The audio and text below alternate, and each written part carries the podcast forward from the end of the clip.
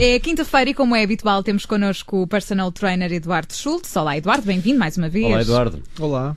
Eduardo, na semana passada falámos de treino intervalado de alta intensidade e a pedido aqui de alguns ouvintes vamos voltar a este tema para dar alguns exemplos de como é possível fazer isto, mas explica-nos lá o que é o treino intervalado de alta intensidade. Precisamente, falámos sobre o tal do HIT, hoje em dia muito falado até nas redes sociais, que, como eu disse na altura, é, é um treino intervalado de alta intensidade e tem alguns pressupostos, nomeadamente uma execução durante um período de tempo de uma forma muito intensa, ao qual segue um período de recuperação que servirá para a pessoa se restabelecer e voltar a uma fase mais intensa a seguir. Portanto, este intervalo de intensidade permite um esforço muito acentuado e usando apenas e só o peso corporal, porque o pressuposto era esse, o tema era esse, é que nas férias o que é que eu posso fazer sem recurso a um ginásio ou sem recurso a material específico, portanto, só com o peso corporal como é que eu posso fazer esta estratégia que, como nós vimos, é uma belíssima estratégia para gerir aqui um bocadinho o peso, com benefícios também a nível da condição física geral e da saúde.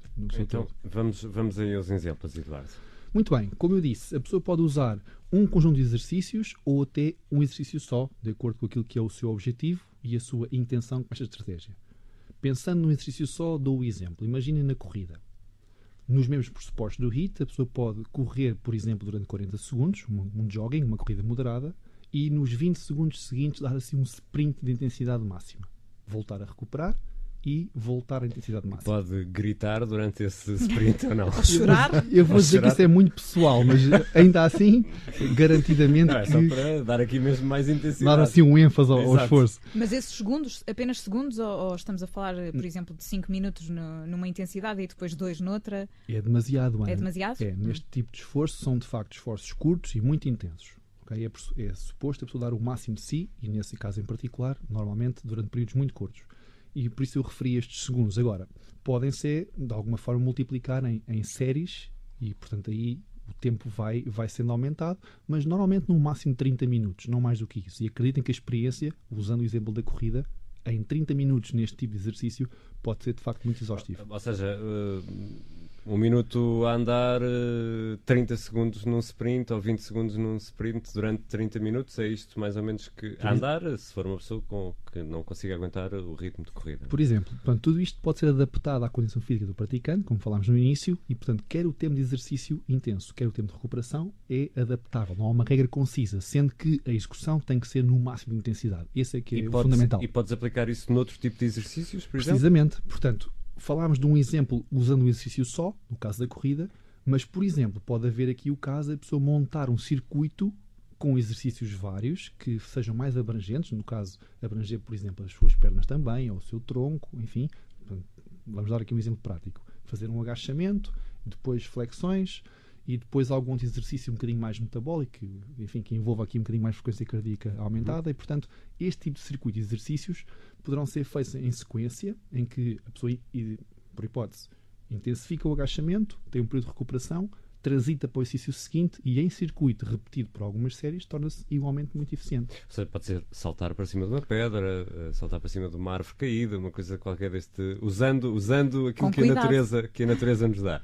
É, essa é uma das coisas boas deste tipo de treinos, é que não usando o recurso a materiais muito complexos, a pessoa pode usar aquilo que tem, às vezes uma cadeira. Tem uma cadeira, não é? Exatamente, às vezes uma cadeira, uma árvore partida, eu vou achar que já é, já é muita criatividade. Já, já estou no bosque.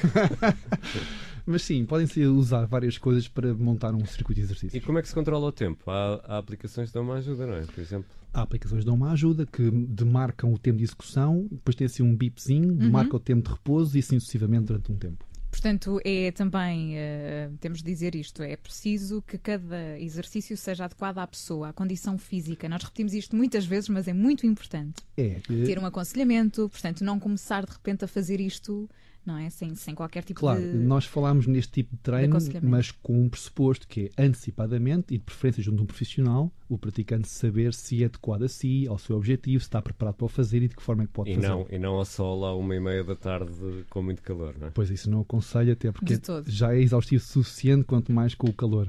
O Eduardo, e para terminarmos, porque não temos muito mais tempo, eh, nesta altura as pessoas, enfim, vão de férias, depois regressam e ficam com algum receio de perder totalmente a condição física que tinham, porque nas férias não fizeram, se calhar, eh, quase nada, mas eh, sei que tens alguns conselhos também para quem nos está a ouvir. Não se preocupar muito com o assunto também. Bom, de facto há alguma preocupação para aquele praticante mais regular de agora nas férias, se eu não praticar tanto como é costume, vou perder muita condição física, vai-me custar muito o reinício. De facto, há aqui alguns estudos que indicam, se bem que esses estudos são mais indicados para atletas de alta performance, mas percebe-se que se se mantiver um estímulo igual ou semelhante, portanto, um só durante uma semana, igual ou semelhante àquilo que faz normalmente, a perda de condição física é residual. A não ser que noutras áreas do estilo de vida, por exemplo, alimentação e sono, haja nas férias um descontrole absoluto, então tudo isso não ajude depois na recuperação. Se a pessoa se mantiver com algum equilíbrio e com um estímulo igual ou semelhante, de facto não há que haver grandes preocupações na questão de, do reinício, porque haverá aqui condições físicas que se mantêm e que o início será facilitado. Portanto, ir dar uma caminhada, se calhar, a seguir ao jantar, por exemplo, pode aqui ajudar a compensar também esse tempo todo que estamos parados e não vamos ao, ao ginásio. Mas Eu julgo que sim. Toda essa ou... atividade física consciente ajuda, com certeza. Ou dançar até às 5 da manhã. Ou dançar. Né? Bem, Sim, se não incluir mais nada. Não, acho, que, acho que não era este o conceito que o Eduardo. O Eduardo Schultz é personal trainer, está sempre connosco neste dia da semana. Temos encontro marcado então na quinta-feira. Obrigado, Eduardo. Obrigado, Boa semana a todos e bons treinos. Obrigado.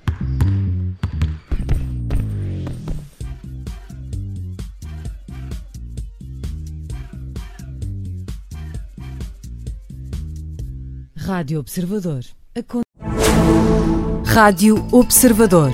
Ouça este e outros conteúdos em observador.pt/rádio e subscreva os nossos podcasts.